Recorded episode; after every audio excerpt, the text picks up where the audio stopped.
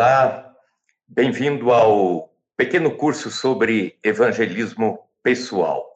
Espero que seja uma bênção para a sua vida, para a vida da igreja, para todo o pessoal do CTM e para a IPI do Brasil.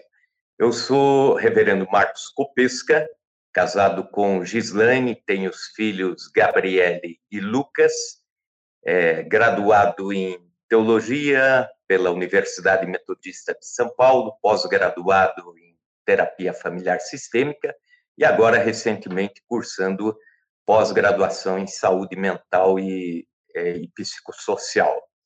Sou pastor há quase 30 anos, 29 anos e alguns meses, e hoje presidente do Presbitério Marília, vice-presidente do Sino do Sudoeste Paulista. Sinto-me honrado por estar aqui sendo útil à nossa querida denominação. Pois bem, é, ao longo deste breve curso sobre evangelismo pessoal, não obstante ser breve, ele é muito precioso a todos nós e muito oportuno para o momento em que o cristianismo vive. Vamos refletir sobre o que não é evangelismo, sobre o que é evangelismo, sobre evangelismo por amizade. Vamos refletir um pouco sobre como estabelecer relacionamentos saudáveis para trazer pessoas a conhecerem o Evangelho do Senhor Jesus e também evangelismo a partir de necessidades. Hoje, nessa primeira aula, vamos aprender sobre o que não é evangelismo.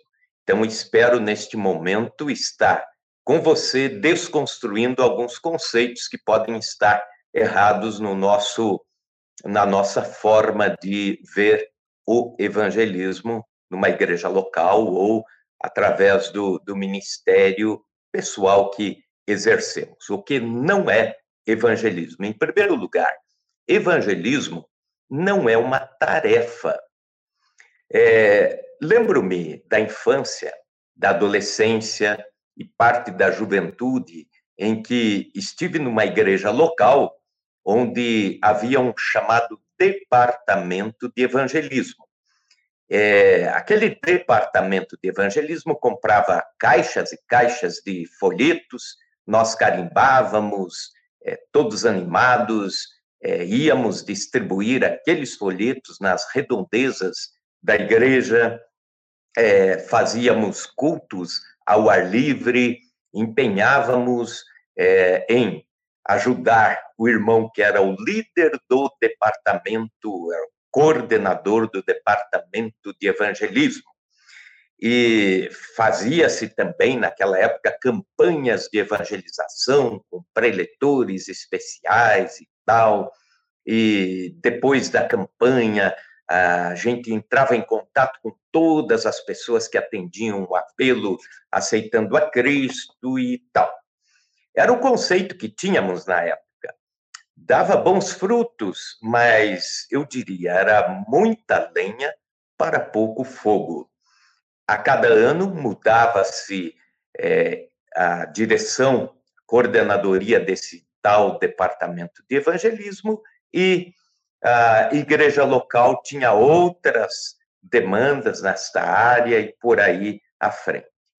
Pois bem, no tempo de seminário, cursando e conversando com pastores, com colegas, depois que tinham igrejas que eram punjantes no crescimento, no evangelismo, vinha resgatar um conceito bíblico que é para todos nós.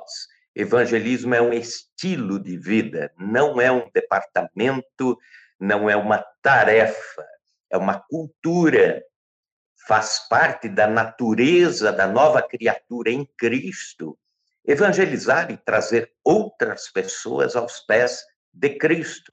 Portanto, eu e você evangelizamos enquanto trabalhamos, enquanto passeamos, enquanto viajamos, enquanto tiramos férias, a nossa vida é o evangelismo. Também, em segundo lugar, o evangelismo não é o acondicionamento a um método. John Stott, comentarista bíblico e talvez um dos maiores teólogos da, da exegese bíblica que conhecemos, defende o seguinte ponto de vista: evangelizar é anunciar as boas novas, independente de como este anúncio é feito. É trazer boas novas por meio de quaisquer métodos. Em diferentes categorias podemos evangelizar, diz ele, por meio de palavras é, pronunciadas a indivíduos, a grupos ou a grandes multidões, por meio de impressos, desenhos, telas, por meio de teatro, por meio de coreografia, por meio de uma vida transformada e transbordante, e até mesmo por meio da empolgação quase inexprimível acerca da sua relação com Jesus Cristo. Os maiores evangelistas pessoais nunca usaram um método padrão ou ficaram presos a este método. Eu sugiro que você conheça métodos de evangelismo como opção ou como referência. Por exemplo, é excelente para o nosso tempo o evangelismo por amizade. Conheça este método, pesquise. O evangelismo explosivo, que é muito usado pelos presbiterianos nos Estados Unidos da América. Também as quatro leis espirituais, muito bem é, sistematizadas e, e exprimem o que é o evangelho realmente, ou então, uma forma mais simples, a exposição cronológica sobre a salvação, conheça, mas não se prenda a métodos. Por quê? Explico aqui. Porque somos brasileiros, somos soltos, né? somos informais, somos criativos, é, improvisamos muitas coisas. E isso nos ajuda na vida de evangelismo. Nossas comunidades não podem ser muito presas a métodos, padrões. Isso inibiria iniciativas evangelísticas de muitos membros da igreja que têm o seu próprio estilo de ser, de evangelizar, a sua própria história pessoal com o evangelismo. Também, terceiro lugar, não é um apelo apologético. No evangelismo, fuja de assuntos ligados a dogmas católicos, romanos, a doutrinas budistas, a ética do Islã, por três razões. Primeira delas, as pessoas estão cansadas de discursos religiosos. Nosso país é o país mais místico do planeta, ou um dos mais místicos. No entanto, cresce a violência, cresce o índice de suicídios, a corrupção, nem falamos sobre este tema. Os discursos religiosos parecem não transformarem mais nada, parecem não ser úteis ao nosso contexto. A segunda razão é que quem tem uma religião tem uma ligação afetiva com ela, é uma paixão pessoal, uma relíquia herdada. Outra razão também por que não devemos fazer apelos apologéticos é que o seu amigo que está sendo evangelizado vai fazer uma ponte entre a sua fala e uma igreja chata no seu imaginário, um templo gótico, um monte de homens de, de terno e gravata lá dentro, gritando e assim por diante. Você fala de religião, é este o imaginário que as pessoas têm na sua mente. É, faço menção, quando falo sobre isso, a um querido irmão que hoje serve a Deus em outro presbitério, na nossa IPI do Brasil, mas foi ganho para Jesus nas seguintes situações ele fazia os cursos é, para a família, que a igreja ministrava e oferece. É, em, em outro, outra videoaula, nós vamos falar sobre evangelismo por necessidade, e aí eu, eu cito mais detalhadamente como podemos fazer isso.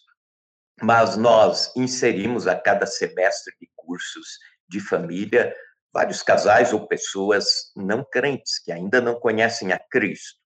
E a cada curso que ele fazia, Casados para Sempre, o, o Finanças à Luz da Bíblia, Negócios à Luz da Bíblia, ele sempre começava se apresentando e dizendo: Eu sou da religião X, é, sou dessa religião, é essa religião que eu herdei, eu estou apenas fazendo curso aqui.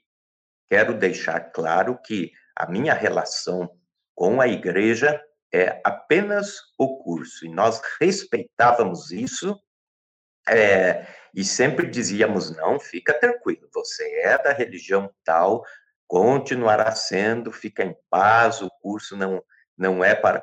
Mas interiormente ele tinha uma guerra espiritual, uma batalha espiritual. E nós sabíamos que ele estava apenas se afirmando, né? É, e depois veio o mover de Deus, o agir de Deus em torno da sua vida, é, mas isso tudo envolveu paciência. Nós nunca questionamos os seus conceitos religiosos. As pessoas talvez insistam em perguntar sobre forma de batismo, dízimos, usos e costumes e assim por diante. Evite este diálogo no período de evangelismo. Isso vem lá para frente, na época do discipulado. Não se coloque a defender a sua igreja, sua denominação, suas doutrinas. É, Lembro-me de haver lido o testemunho de um chinês que é, fez o seu relato num, num congresso de missões, agora convertido a Cristo, ele narrou dizendo que por três dias ele navegou em sites cristãos de fala inglesa, procurando os princípios do Evangelho. Ele estava curioso e ansioso por conhecer a Cristo e o Evangelho transformador. Mas ele diz que só encontrou isso ao final de três dias, porque em três dias, navegando ininterruptamente, ele encontrou apenas é, liturgias escritas ou de culto, shows gospel, marketing de materiais cristãos evangélicos, é, também biografia de pastores de grandes igrejas, agenda de pastores e de eventos, mas não encontrou o evangelho de Cristo. Portanto, evangelizar não é um apelo apologético. Também, em quarto lugar, evangelizar não é convidar para o culto, não é um convite a um culto.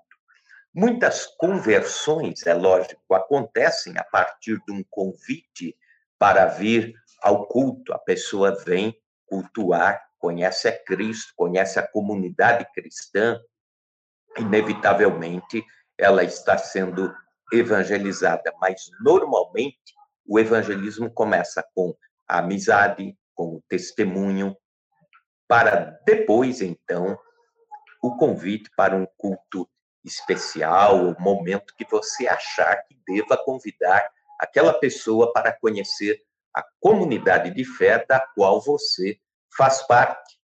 Escute isso, é um dado sociológico.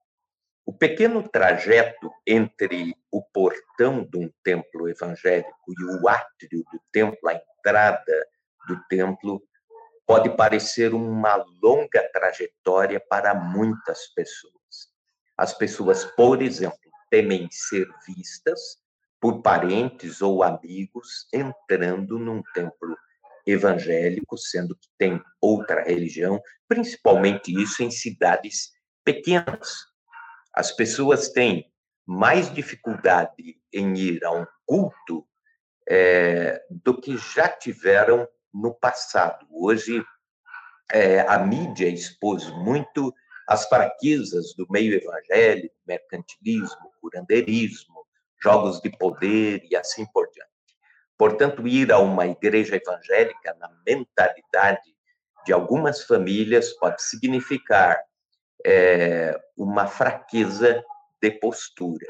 O imaginário do não crente é, com respeito a um culto pode estar ligado a gente barulhenta, cânticos eletrizantes, pastor pedindo dinheiro e assim por diante. Então, espere o momento para que isso aconteça, o momento em que você se sinta seguro em convidar a pessoa que você está evangelizando para vir a um culto da igreja. Então, aí você apresenta ao pastor, aos amigos, aos irmãos de fé, e aí o ambiente já está preparado para isso. Então, siga a sequência: amizade, atitudes, palavras de salvação, para depois o convite a vir a um culto no momento em que você julgar isso necessário.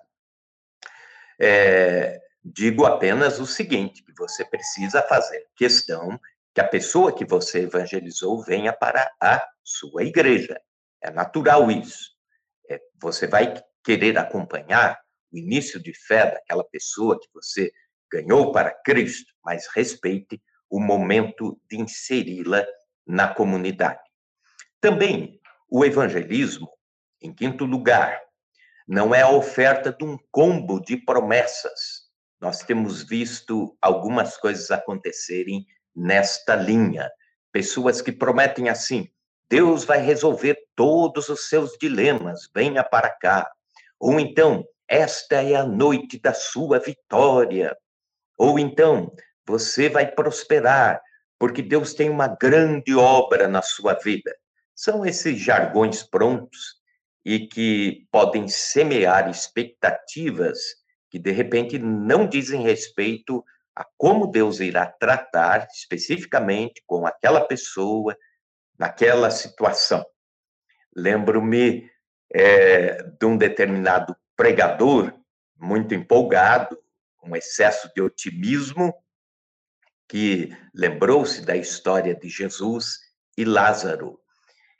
E ele estava evangelizando uma família na qual faleceu o seu José. E ele lembrou-se que Jesus mandou tirar a pedra e gritou lá de fora do túmulo: Lázaro, sai para fora. E aí então o pregador prometeu aos familiares a ressurreição do seu José. E se ele ressuscitasse, todos viriam para a igreja. Cheio de fé, o jovem pregador foi até o local do velório, entrou na, na porta, postou-se com a Bíblia na mão e gritou: Seu José, sai para fora. Seu José, sai para fora. Gritou três vezes, aguardou, nada aconteceu. Gritou mais três vezes, nada aconteceu. Mais três, já nervoso, na última vez, já bravo, ele virou as costas e disse: É, não tem jeito, ele morreu mesmo. Vivemos uma sociedade cansada de jargões, promessas, receituários, é, magias gospel, é, frases de efeito, e no final de tudo, não tem jeito, morreu mesmo. Então, cuide-se, não faça nenhuma promessa que Deus não fez a respeito daquela pessoa.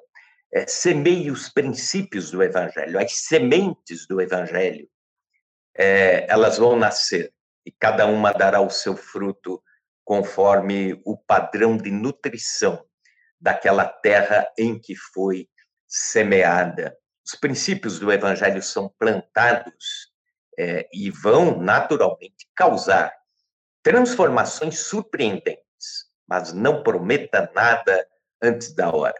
Fale sim da transformação que Jesus fez na sua vida. Fale sim da transformação que Jesus fez na vida de outras pessoas. E espere que o Espírito Santo faça a obra dele na vida desta pessoa que você está evangelizando. Em sexto e último lugar, evangelismo não é assistência social. Algumas pessoas confundem ação social ou engajamento à política ideológica como evangelismo. Mas os problemas horizontais que enfrentamos na sociedade brasileira ou em qualquer sociedade frequentemente são sintomas naturalmente advindos da ruptura vertical com Deus. Mas o evangelismo não se restringe a satisfazer as necessidades sociais, horizontais. A diaconia anda de mãos dadas com o evangelismo, mas são conceitos diferentes. Um completa o outro, mas o serviço social sem a exposição das boas novas do evangelho, sem o falar do amor de Jesus e da transformação, novo nascimento, arrependimento, nova vida, nova caminhada com Deus, apenas seria a embalagem sem a essência do conteúdo. Concluindo, é, evangelismo não é assistência social, não é um combo de promessas. Evangelismo não é um apelo apologético, não é um convite a um culto, não é uma tarefa e não é um acomodamento a um método padrão. A Bíblia diz a respeito de nós, segundo Coríntios 3, 2, vós sois a nossa carta escrita em nossos corações, conhecida e lida por todos os homens.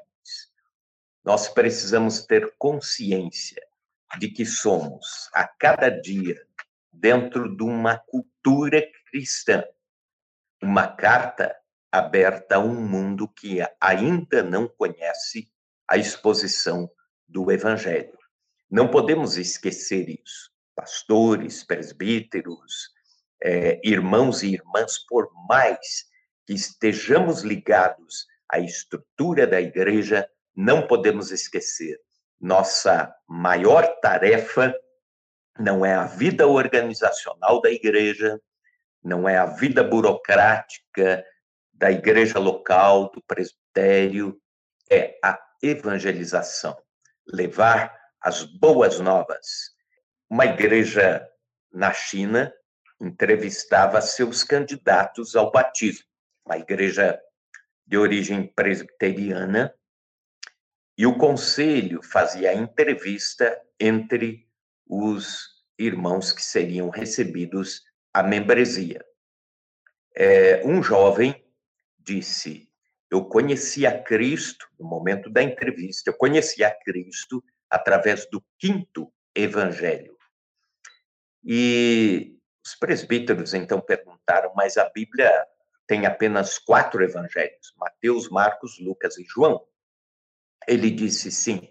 O quinto evangelho era a vida da minha mãe, as suas atitudes como cristã intercessora, a forma com que ela foi transformada através do evangelho após a conversão e começou a tratar a todos na família de uma forma diferente, amigável, algo que nós nunca tinha visto, nós nunca tínhamos visto até então. E esta transformação foi o quinto evangelho para a nossa vida. E nós precisamos, como IPI do Brasil, ser, sermos o quinto evangelho. Precisamos levar, dia após dia, as boas novas do Evangelho. Cartas abertas, conhecidas e lidas por todos os homens. Que Deus abençoe você, que Deus abençoe sua vida, que seja você, querido irmão, querida irmã, frutífero para a glória de Deus. Até a próxima vídeo aula.